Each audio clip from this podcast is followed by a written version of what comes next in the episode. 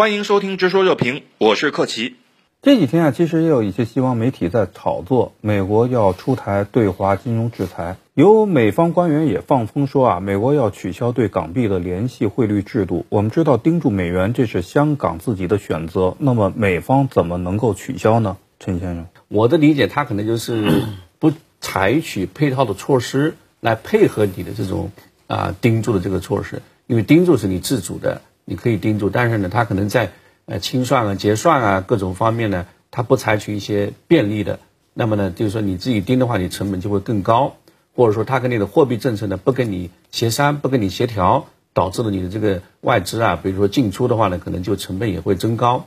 啊，其实他主就是说，包括前面的炒作的这个香港所谓的这种呃贸易这个这个自自由身份啊，那个其实也不是美国能够单方面给予的，那是。呃，WTO 框架下，其他国家都承认的。那么美国只是说我单方面呃不来配合你，我把你看成是一个呃就是非自由贸易的这个地区来看待。这个更主要的就是说，其其实他是决定不了，但是呢，他可以采取这个消极不配合的这个措施呢，来影响你的这个呃汇率稳定或者说金融稳定。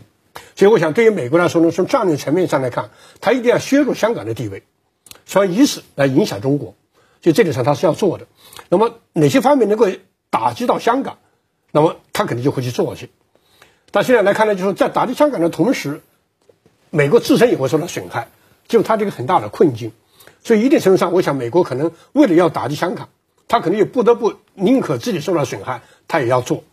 他现在很多对香港啊，包括对中国很多措施，他其实不是一个理性的盘算的结果，他现在就是有情绪。但是美国可能忽视了一点，就如果排除完了，在香港居然排除完了，也也也就意味着以后影响不了香港。哦，我想这一点可能也已经是在我们的预计范围之内。所以，如果对美元的联系汇率制度真的无法有效的、良好的运作下去的话，这对香港会有多大的影响？香港又怎么来应对呢？其实我们的这个人民币在某个程度上也是盯住美元的，当然我们是盯住一篮子货币啊，我们有欧元。可能还有日元，还有一些其他的是吧？呃，但是以美元为主，在一个区间的浮动。所以对香港来说呢，我不一定非得锁得很死，就是说啊，一美元就是等于说八港币左右。那么我可以采取一个一篮子的货币的这种方法，来在它一个区间内是有浮动的，这样未尝也不是一个短期的这个替代方案。所以我觉得这方面呢，就是说还是有一些政策工具，还是有一些操作空间。所以总是有办法，你也不要想着一棍子把我给打懵打死。那么针对美方的各种打压，中方在过去十天当中也出台了三波反制。那么这个相对来讲还是比较少见的，这是否也在传递某种信号？胡先生怎么看？呃，从整个经贸摩擦现在接近两年，这个摩擦的过程中，就是美方认识到，第一个认识到双方的这个联系很难转斩断，就像您刚才讲的。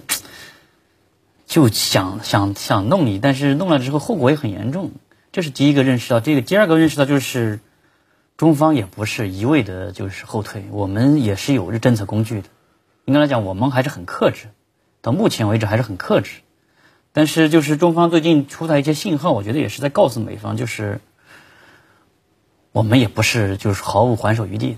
当然，我们中方目前来讲还是。希望这个以和为贵。我希望我采取的措施，你认识到不能再走下去了。就是咱们点到为止就可以了。是。但是如果你不接受这个点到为止的提议，非得要拳拳到肉，那我也不可能总是挨打。那是肯定。好，今天就讨论到这里，感谢您的收听，我们下期再见。